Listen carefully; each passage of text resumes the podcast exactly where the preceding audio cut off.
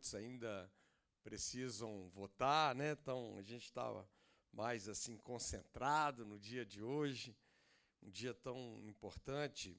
E eu quero compartilhar um salmo com vocês que me veio ao coração.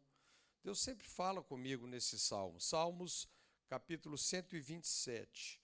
E a Bíblia diz assim: Se o Senhor não edificar a casa, em vão trabalham os que a edificam. Se o Senhor não guardar a cidade, se o Senhor não guardar a nação, em vão vigia a sentinela. Inútil vos será levantar de madrugada, repousar tarde, comer o pão de dores. Olha o evangelho aí. Pois ele supre aos seus amados enquanto dorme. Que coisa poderosa. Eis que os filhos, fala comigo, filhos. Os filhos são herança da parte do Senhor, e o fruto do ventre, o seu galardão, como flechas na mão de um homem valente. Assim, os filhos da mocidade. Bem-aventurado o homem que enche deles a sua aljava. Não serão confundidos quando falarem com seus inimigos à porta. Esse salmo é um salmo muito poderoso. Eu diria para vocês que Deus está levantando uma geração de valentes nessa nação. E é tão importante, sabe, o que a Bíblia quer dizer com um homem valente. E eu quero dizer que essa palavra homem aqui não é só a questão do sexo masculino, não. É, é sabe, é, é macho e fêmea, né? E essa valentia, ela é tão determinante nos nossos dias extremamente determinante. Eu creio que no meio aí de uma geração assim muito mimimi, né? Deus está levantando pessoas valentes, pessoas corajosas. Agora, o homem valente, ele tem um segredo que é revelado aqui nesse salmo. E qual é o segredo do homem valente? São seus filhos. É a coisa mais importante que nós temos. Quando nós falamos dos nossos filhos, nós falamos da nossa descendência. O Brasil vai estar é, determinando hoje a formatação da próxima geração. Falando de valores. É um dia extremamente importante, um dia extremamente memorável, não é? E é interessante porque quando nós falamos de filhos, o segredo do homem valente está nisso, em discipular os seus filhos. E bem ou mal, né? O nosso grande Brasil tem sido evangelizado. E o Evangelho tem dado um norte é, diferente para a nossa nação. Tem dado é, um oriente, né, uma orientação, um norteamento é, extremamente diferenciado. O Brasil tem sido uma nação destacada nesses dias entre as nações da terra. E eu digo isso por causa do Evangelho, porque o Evangelho tem chegado em todos os cantos e recantos desta nação.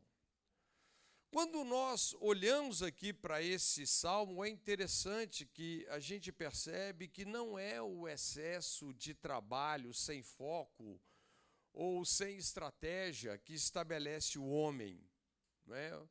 O salmista está dizendo que o que traz edificação e segurança aqui para a família, ou para a cidade, ou para a nação, é, não é esse, essa ralação toda. Né? Não é. Mas o que o salmista quer dizer aqui ele coloca em destaque a importância de eu e você transmitirmos para a próxima geração uma confiança inabalável em Deus. É isso que ele está dizendo, sabe? De nós discipularmos a nossa geração, de nós colocarmos no coração dos nossos filhos os valores de Deus. Dentro desse salmo, a gente percebe que é, o homem valente, lá no contexto de Israel, ele agregava esses três compromissos básicos. Primeiro, edificar sua casa. Gente, a família é uma coisa extremamente sagrada, extremamente importante. Segundo, guardar a sua nação, guardar a sua cidade, guardar a sua comunidade. E terceiro, levantar uma descendência poderosa na terra. Os nossos filhos e os nossos netos farão parte de uma geração poderosa na terra. Eu fico chocado de ver hoje alguns líderes de nação, homens fracos, mimizentos, manipuladores. Mas eu creio que Deus está fazendo uma mudança tremenda nos nossos dias. Não é?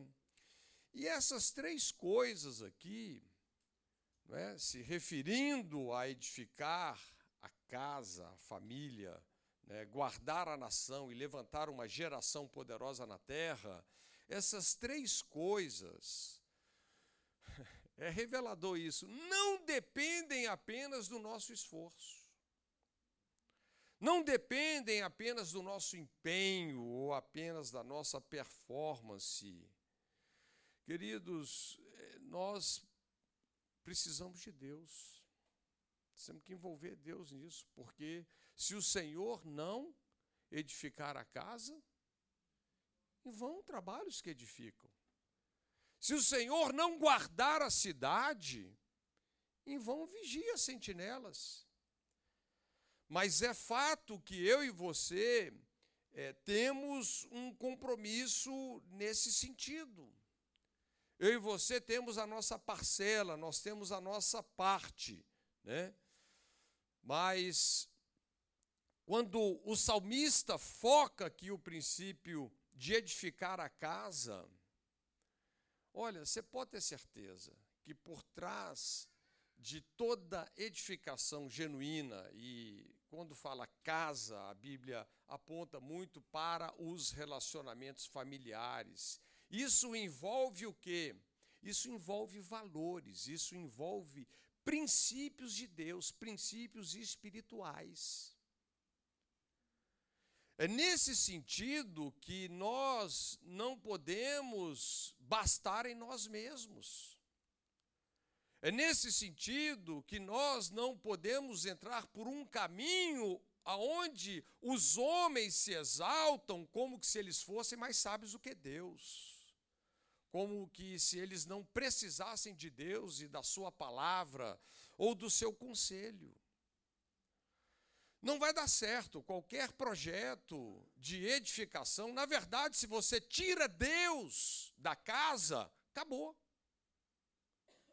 Hoje nós estamos lidando com pessoas que eles estão trabalhando com todas as suas forças para acabar com o projeto de família dentro do seu é, da sua revelação básica. Na verdade, você sabe, a única pessoa que pode conceituar o casamento é Deus. Só Ele. Pode e sabe conceituar o casamento. Aliás, é melhor a gente usar a palavra matrimônio, né? Porque matrimônio tem que ser homem e mulher. Casamento, estão casando tudo aí. Tem gente casando com um, um papelzinho, com a figurinha, com a bonequinha, né? Para não falar outras coisas. Mas Deus conceituou o casamento assim. Por isso que a gente precisa de Deus e deixará o homem, o seu pai e a sua mãe, unir-se-á a sua mulher, e os dois serão uma só carne. Acabou. É Deus purinho na coisa. Né? Então, por trás de toda edificação, é necessário agregar os valores espirituais de Deus.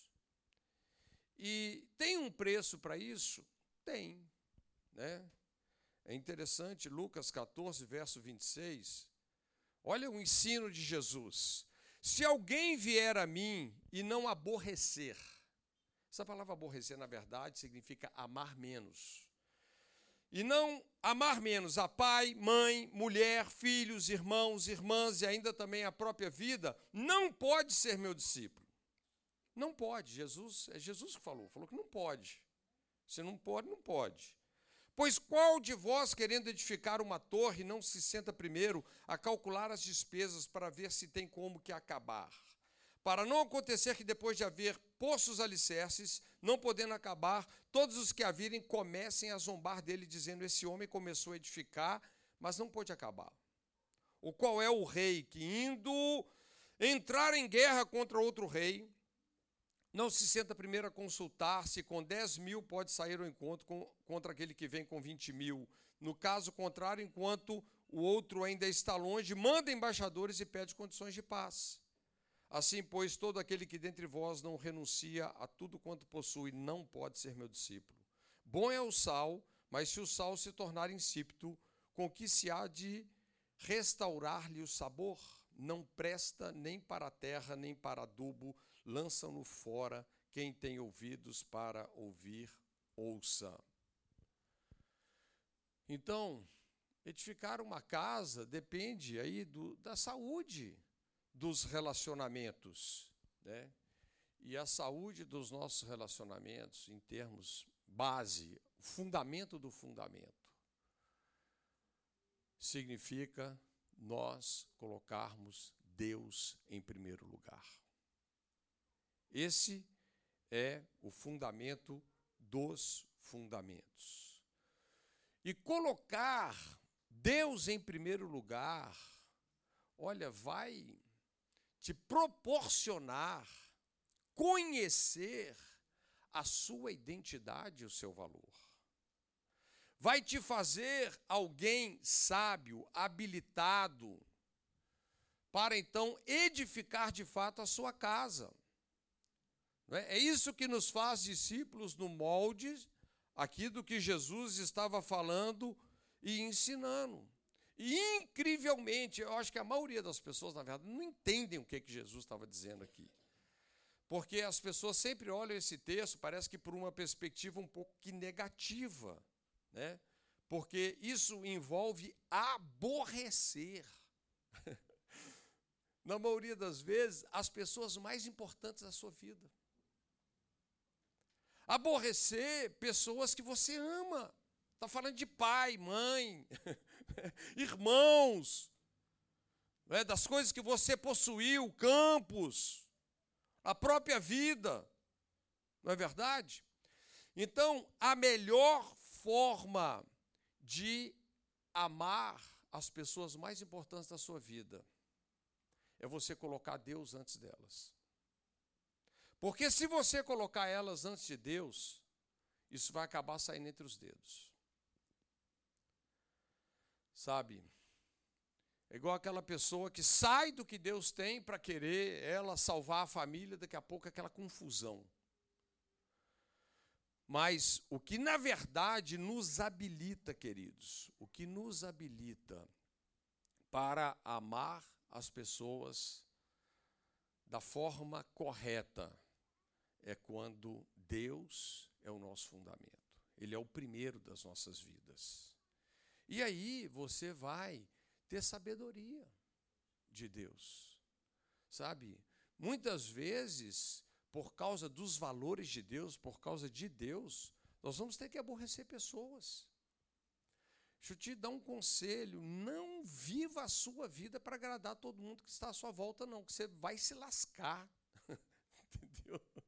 Você vai acabar né, não agradando a Deus, que é a pessoa mais importante que precisa ser agradada.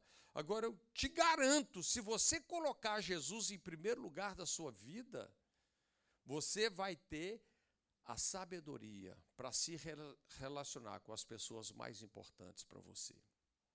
Funciona literalmente desse jeito. Então, hoje a nossa o nosso foco, um dia como hoje, sabe? Onde que o coração de uma pessoa né, que já tem aqui a minha idade, eu sou só um garotão, né? 60 anos de idade, só um garotão. Mas onde que o coração da gente está? Nos nossos filhos, nos nossos netos. Não é verdade? A coisa mais importante para nós é nós deixarmos essas pessoas preparadas para viver a vida e deixar um mundo melhor para elas. Eu sei que tem muitas pessoas que vivem a vida é, na neura de um tipo de apocalipse, né, que tudo tem que piorar e vai ficar para o anticristo.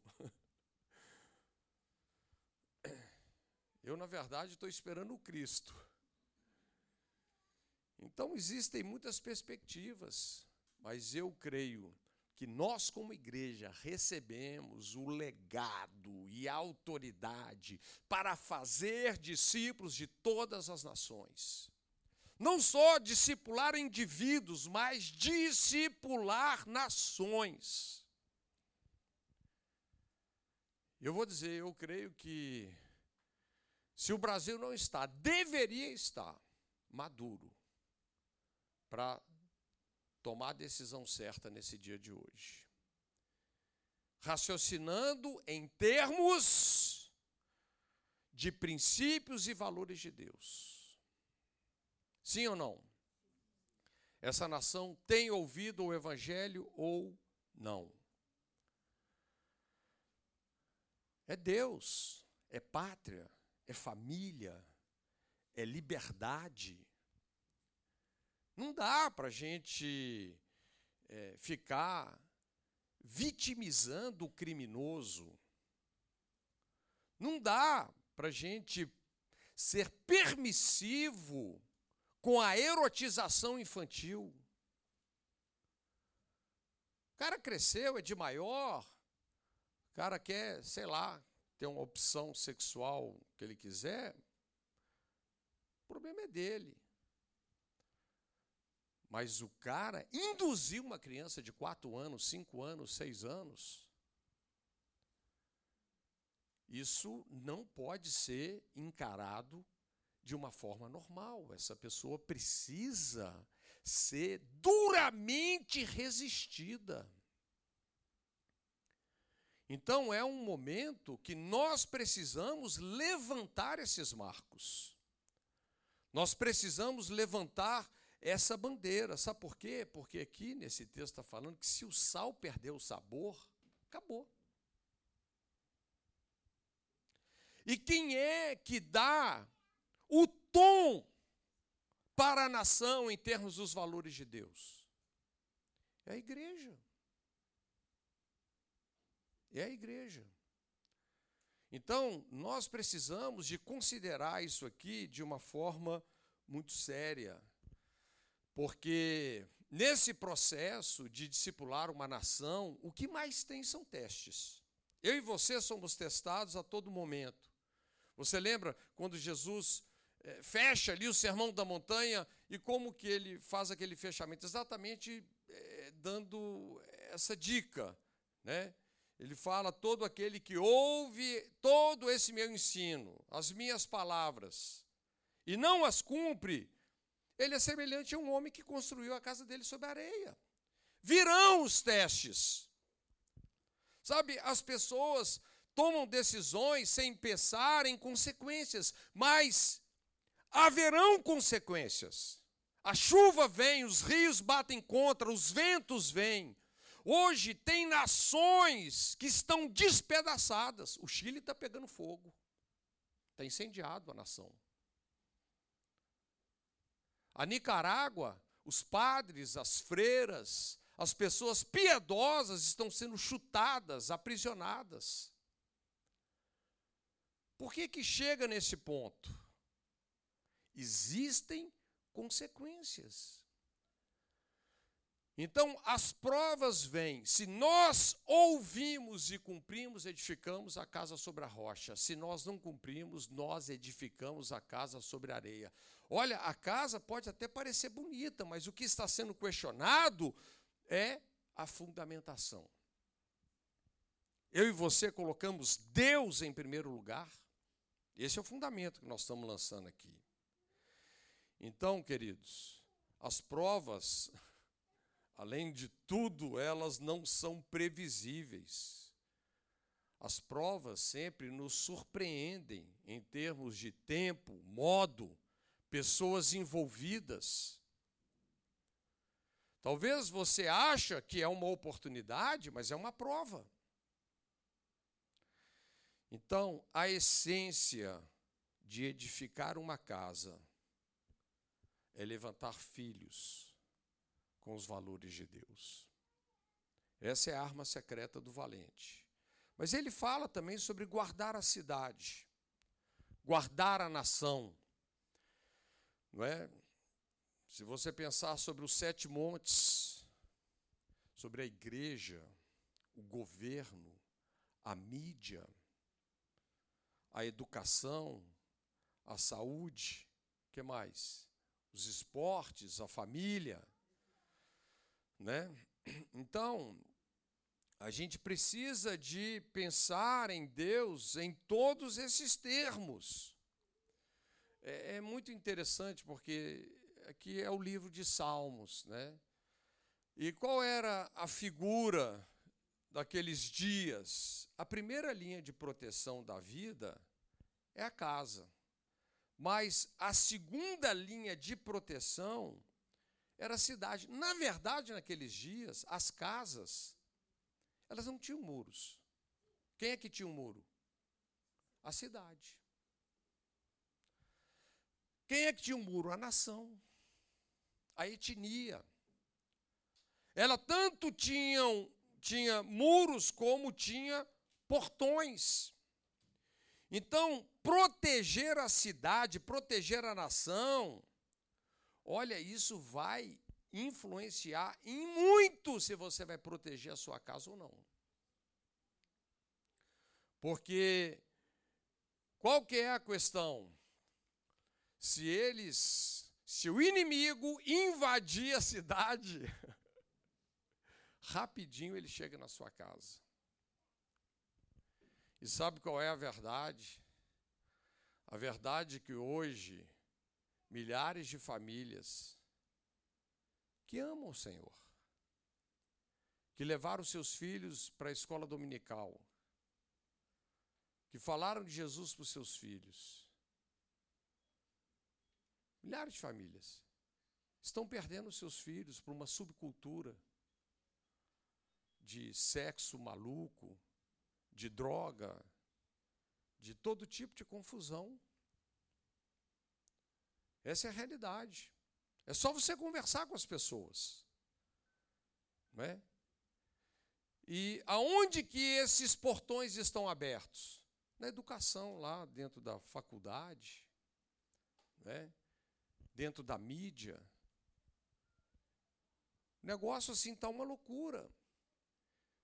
Mas por isso que nós estamos falando que seja edificar a casa ou guardar a nação, guardar a cidade, nós precisamos de Deus. É algo que extrapola esse natural. Sabe, nós precisamos de uma ação sobrenatural de Deus, mas nós precisamos de agir com muito discernimento, né? Então, queridos, se nós baixarmos a guarda e desprotegermos os muros da nação, questão de tempo, entra na sua casa. A gente precisa de abrir o olho com isso. Tem um caso muito interessante na Bíblia, né?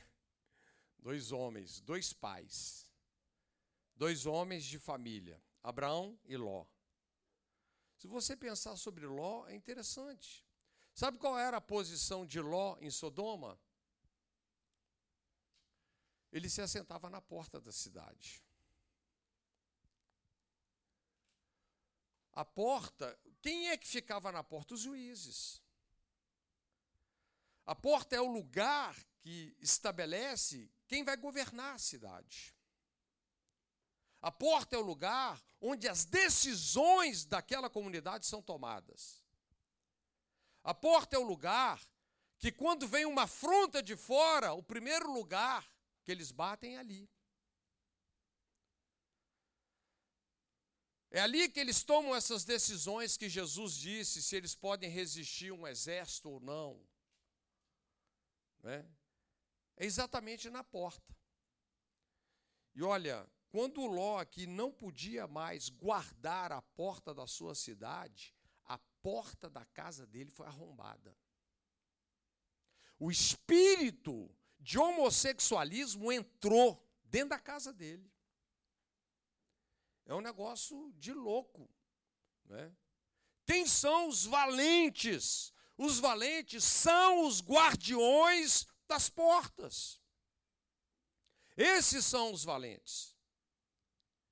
E é para esse tempo né, que Deus está nos chamando. Então, sabe, é, eu creio que a igreja no Brasil já tem uma estatura para a gente entender que a nossa luta não é contra carne e sangue, sabe? Não são preferências humanas, egoístas.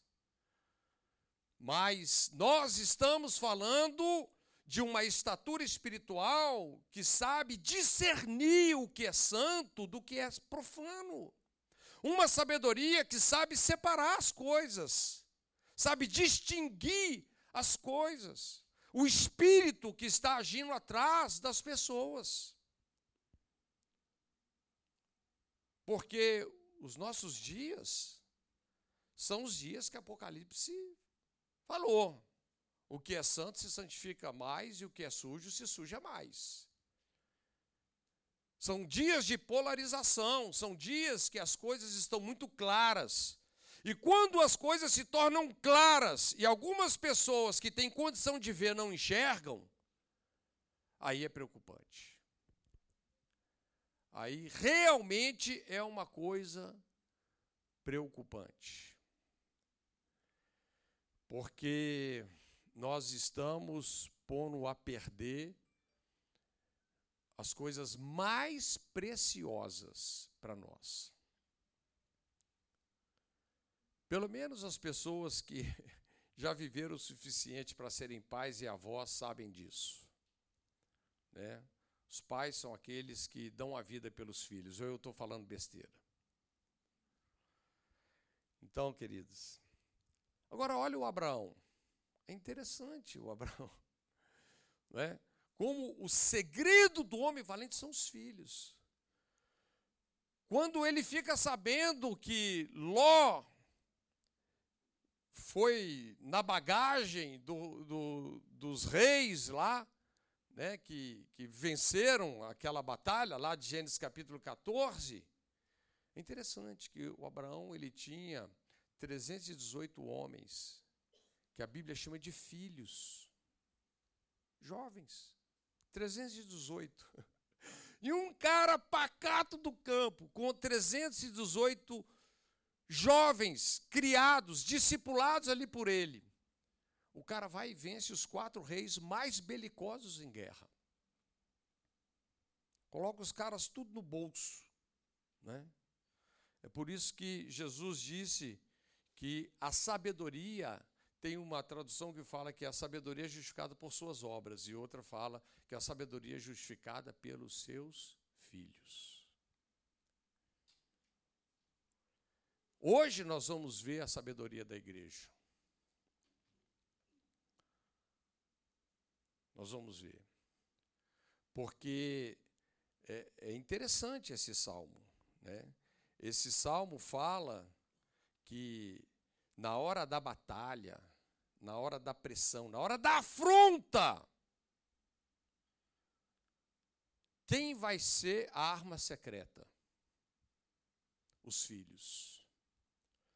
Aqueles filhos que se deixaram moldar, aqueles filhos que colocaram Deus em primeiro lugar, aqueles filhos que se tornaram flechas polidas na aljava do valente. Filhos que não só vão acertar o alvo, mas vão transpassar o alvo. E sabe, hoje a igreja brasileira tem esse privilégio, porque o que é uma flecha sem um arco? Porque ela vai pegar uma flecha e vai mandar assim? Não tem muita utilidade. O que, que é um arco sem uma flecha? E nós estamos meio que. Parece que deu um hiatozinho de gerações, porque a igreja brasileira tem um arco poderoso. Eu falo, olha, eu me converti no início dos anos 80. Olha, eu a maneira que eu vi as pessoas se convertendo tem muito tempo que eu não vejo.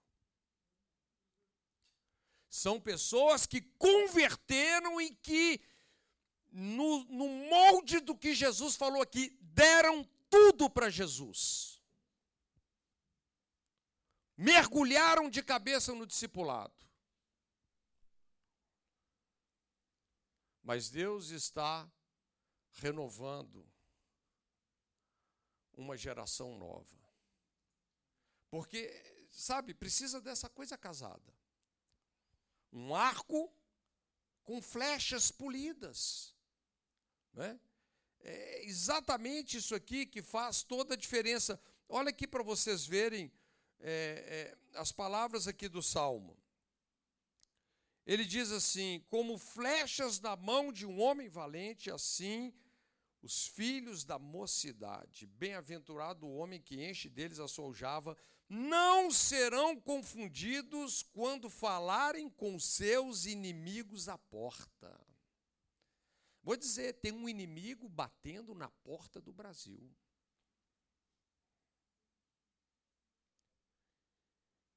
E queridos, a questão é essa.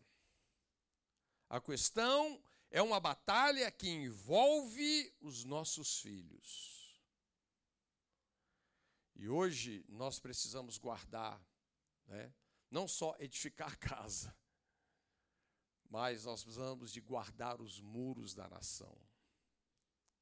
E nós já vimos que essa não é uma tarefa apenas natural, é sobrenatural. Sem Deus é impossível.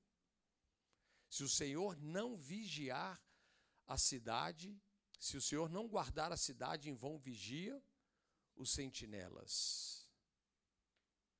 O que é que está formando essa geração? Os professores da faculdade, o cara que fuma um baseado, 50 anos nas costas, mora com os pais e está falando e está enchendo a cabeça do seu filho de sei lá o quê. Não é? Quem é que nós vamos ouvir? Então, é um momento, queridos, que nós precisamos realmente nos levantar. Mas existe uma cumplicidade, que ela ela está em jogo. Né? Existe uma geração, hoje eu achei incrível, assim, cenas assim comoventes. Sabe, dois velhinhos que não quase não podiam andar sozinhos.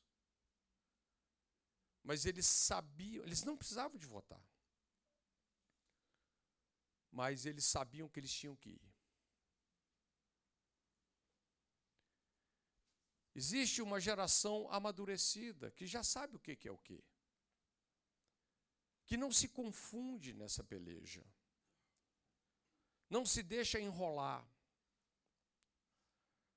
Mas a gente colocar uma flecha torta no arco, você não acerta o alvo.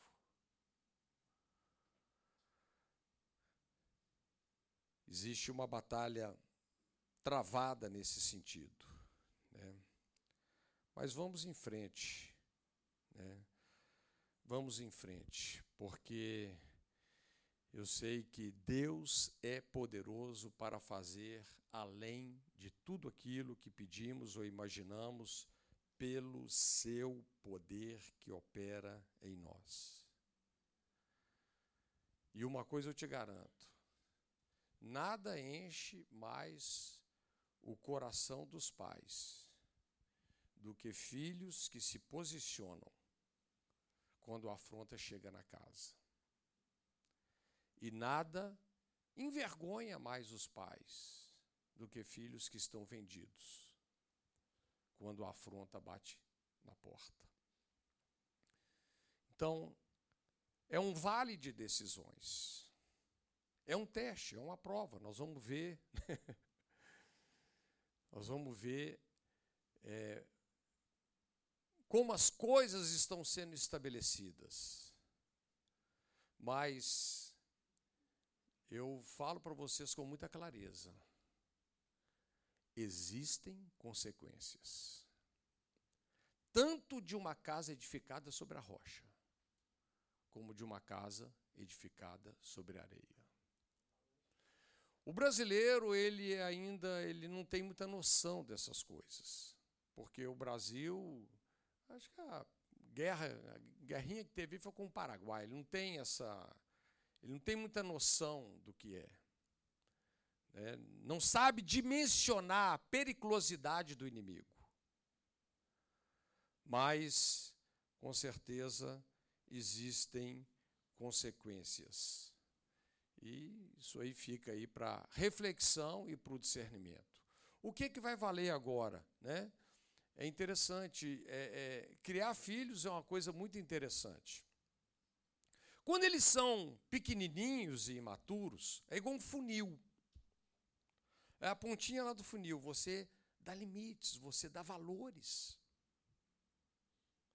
Você dá disciplina. Mas, como o Provérbios fala, depois que eles têm barba no queixo, que a boca do funil abriu, não adianta você querer apertar mais não eles vão ter que viver as próprias experiências. Eu, pessoalmente, né, me permitam, eu, pessoalmente, eu, eu tenho ficado maravilhado. Porque na minha idade, eu converti com 20 anos de idade e tenho 60 e um.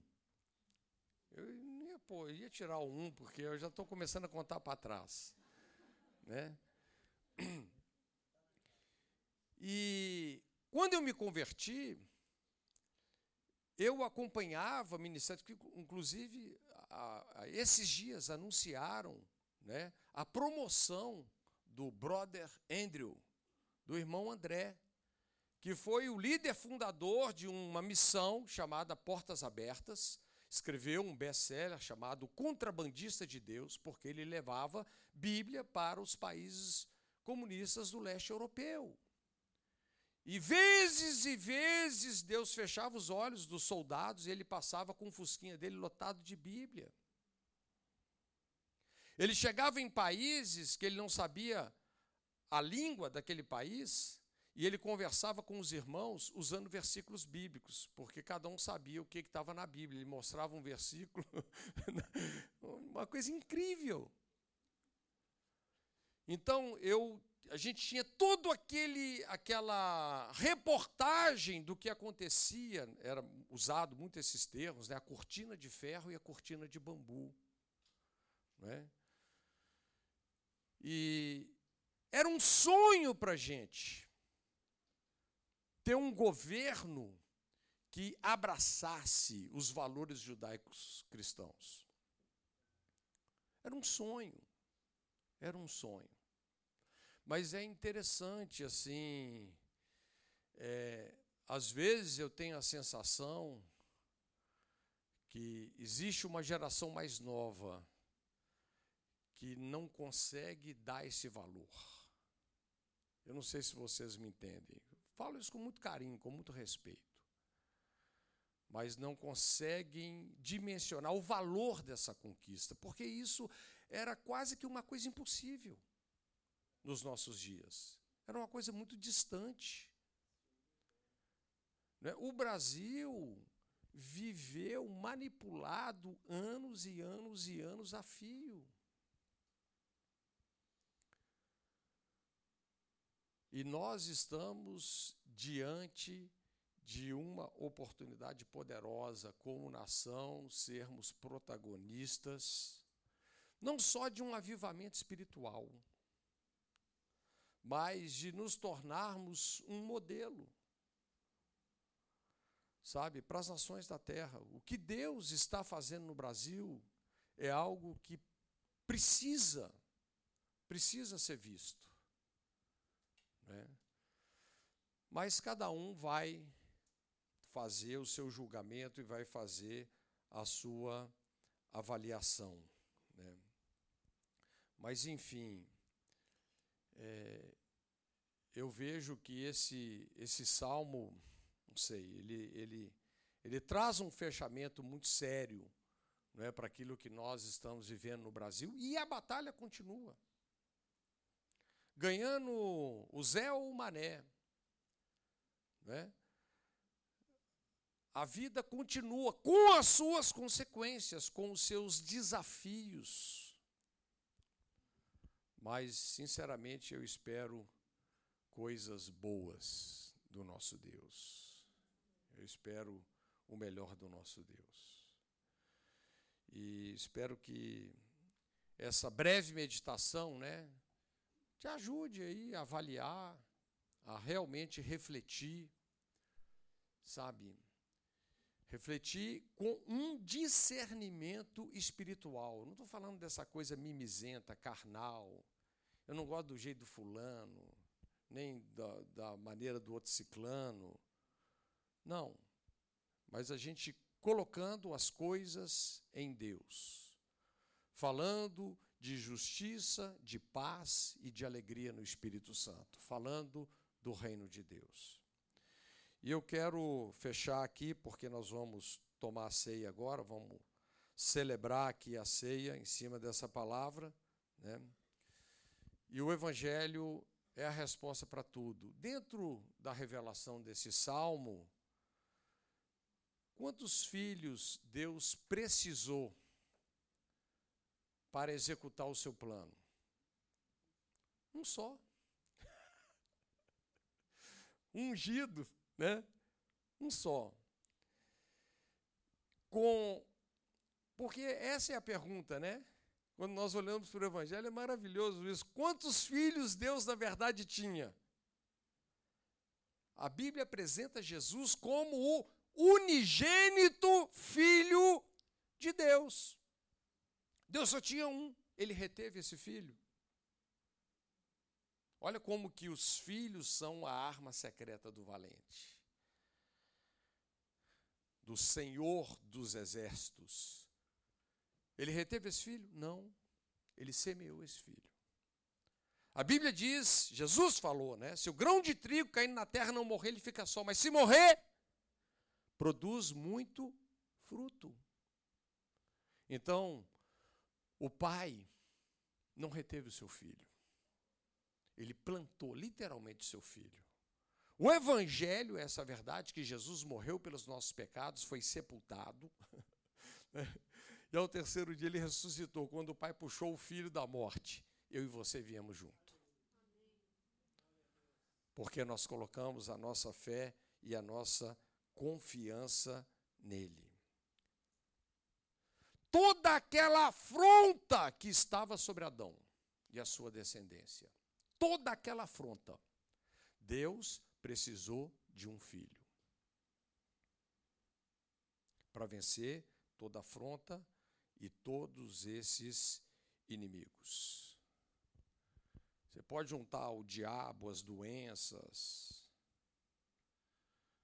a miséria, a morte, junta tudo. Que Jesus, através da sua morte, sepultamento e ressurreição, enfileirou e venceu tudo. Esse é o Evangelho. E Deus é este homem de guerra. É este homem poderoso. E a sua arma secreta foi o seu filho. Uma flecha polida. Uma flecha que não errou o seu endereço, mas cumpriu toda a justiça de Deus e alcançou o meu coração e o seu. Amém. Louvado seja Deus. Fica de pé no seu lugar. Quero chamar os levitas e nós vamos celebrar isso. Vamos celebrar a vitória do Senhor.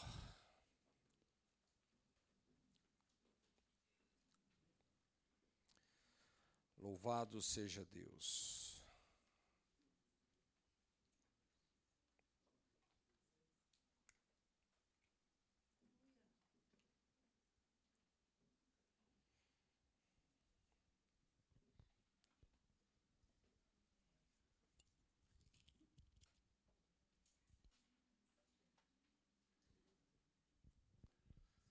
Feche os seus olhos um pouquinho. E vamos abençoar o Brasil. Vamos abençoar essa geração, mas vamos abençoar as próximas gerações.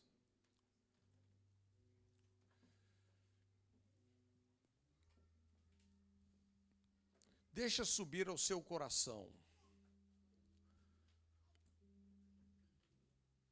seu desejo mais sincero, mais honesto. Nós vivemos num mundo imperfeito, né? É verdade. Mas existe um Deus que é perfeito, que deseja se manifestar na sua vida e através da sua vida.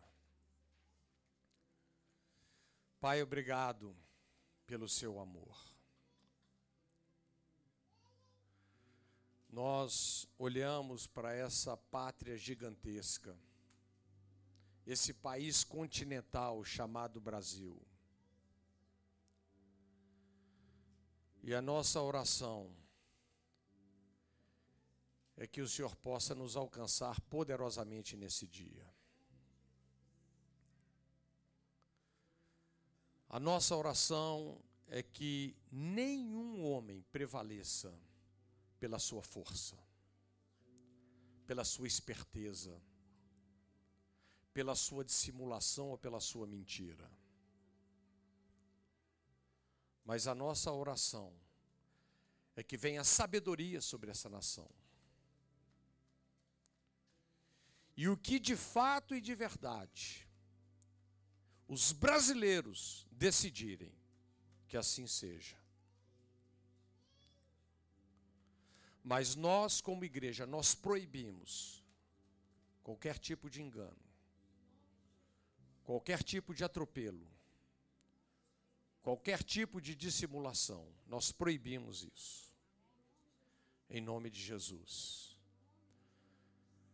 E a nossa oração é que o Senhor continue nos fortalecendo nessa direção de sermos mensageiros dessas boas notícias.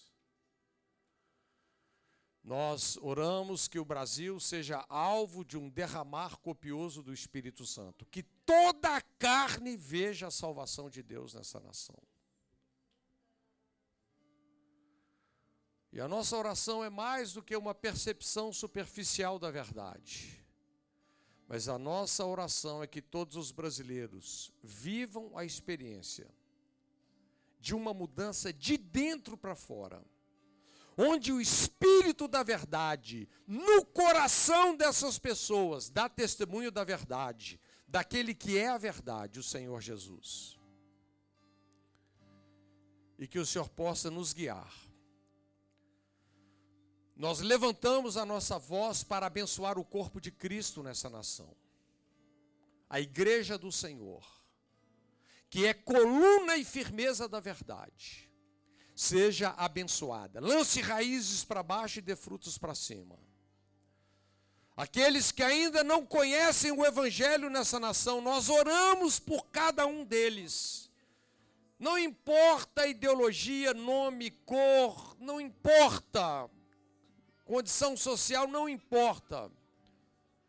Nós oramos fazendo valer o sacrifício perfeito e eterno de Jesus na vida de todas essas pessoas que de alguma maneira o Evangelho seja noticiado, notificado e revelado a esses corações. E nós abençoamos o Brasil. Seja próspero. Em nome de Jesus. Que os teus celeiros sejam cheios. Que as suas eiras se encham de mosto e vinho e que venha um tempo de grande prosperidade para essa nação. Quero declarar que nesses próximos dez anos, o Brasil vai entrar numa rota de muita prosperidade e muito favor. Bendito seja Deus que não nos rejeita a oração, nem afasta de nós a sua maravilhosa graça em memória de Jesus, sabendo